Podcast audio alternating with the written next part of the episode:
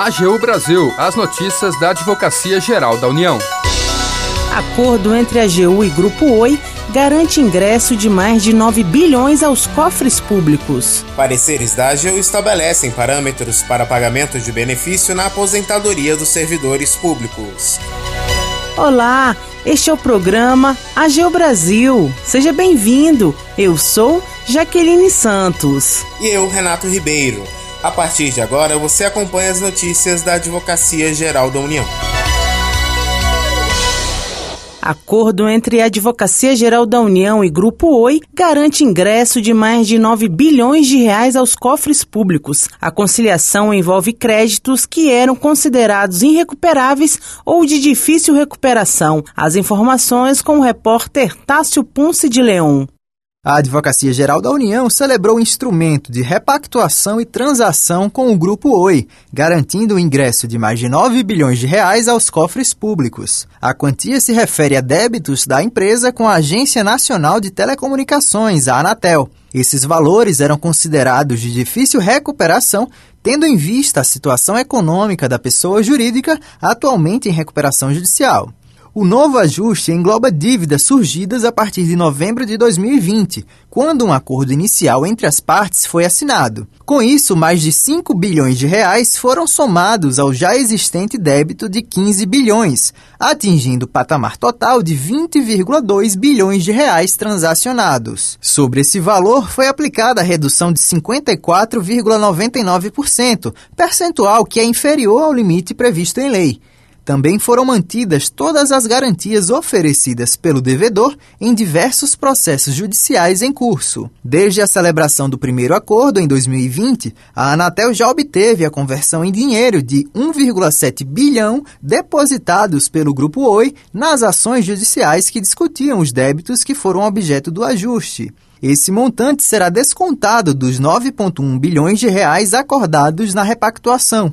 Os valores restantes, em torno de 7,4 bilhões de reais, serão pagos em 126 parcelas mensais, precedidas de uma entrada de 500 milhões de reais. A nova transação firmada com o Grupo Oi foi possível graças a uma alteração normativa promovida pela Lei nº 14.112, de 24 de dezembro de 2020. Entre outros pontos, a norma passou a dispor que os contribuintes que se encontram em recuperação judicial poderão negociar as dívidas existentes junto à administração pública federal, com redução de até 70% no valor total e em um prazo de até 132 meses. De acordo com o diretor do Departamento de Cobrança da Procuradoria-Geral Federal, o procurador federal Fábio Munhoz, o novo acordo é de grande relevância e vantajosidade para o poder público e para a sociedade. A premissa inicial da Lei 13988, que prevê a possibilidade da transação, ela prevê que só pode ser feita a transação e também a repactuação é, com base em créditos de difícil recuperação ou irrecuperável. A transação faz com que a administração pública ofereça ao contribuinte uma oportunidade de quitar suas dívidas, de pagar suas dívidas e para a administração pública receber valores que dificilmente receber em situações normais. Para o Estado brasileiro isso é muito importante, porque diminui realmente aquela sensação de impunidade, né? de que esses grandes devedores jamais pagariam suas dívidas com o fisco. A repactuação também pôs fim a mais de mil processos administrativos em face do Grupo Oi e que estavam em curso na Anatel. Além disso, o primeiro ajuste em novembro de 2020 já havia encerrado mais de 1.700 processos judiciais que corriam em todo o país, desafogando também o Poder Judiciário. Da AGU, Tássio Ponce de Leão. Pareceres da AGU estabelecem parâmetros para pagamento de benefício na aposentadoria dos servidores públicos. Orientações devem ser observadas por todo o Poder Executivo Federal. Os detalhes com a repórter Tcherena Guimarães.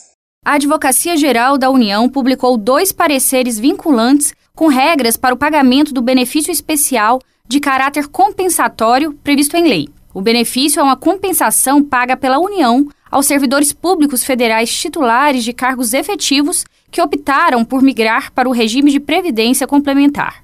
Os dois pareceres, publicados no Diário Oficial da União, foram assinados pelo advogado-geral da União, Bruno Bianco Leal, e pelo presidente da República, Jair Bolsonaro. Por isso, eles devem passar a ter efeito vinculante, ou seja, devem ser observados por todo o Poder Executivo Federal. Um dos pareceres estabeleceu orientações sobre o momento do cálculo definitivo do benefício especial devido aos servidores e os critérios para sua atualização monetária, tanto antes quanto após o cálculo. Já o outro parecer estabeleceu orientações sobre a destinação dos valores do benefício especial na hipótese de morte do servidor dele beneficiário. Da AGU, Tcherena Guimarães. A AGU explica. Você sabe o que é o direito da neutralidade? O advogado da União João Pedro de Carvalho detalha o conceito no terceiro e último episódio da série sobre direito de guerra do programa A Geo Explica.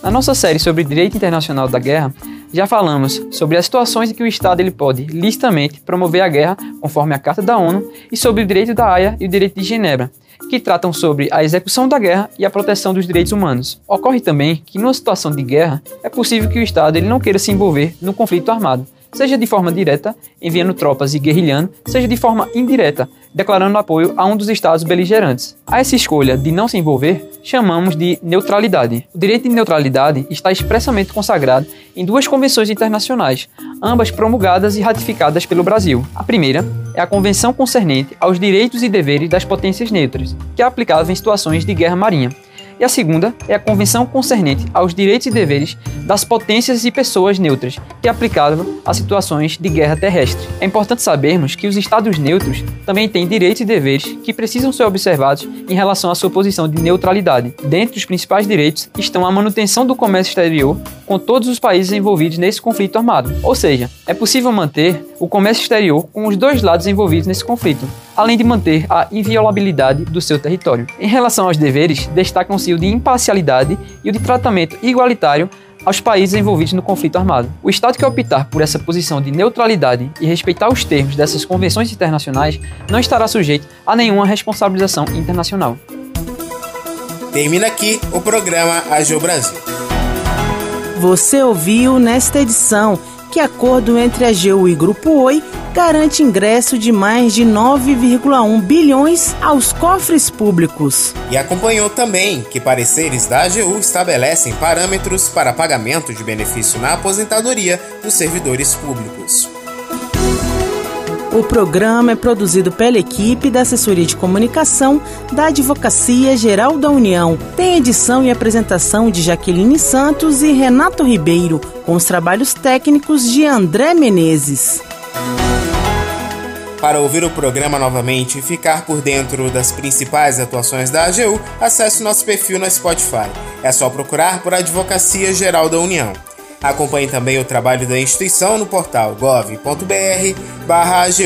Siga as nossas redes sociais: Twitter, YouTube, Facebook e Instagram. Até amanhã.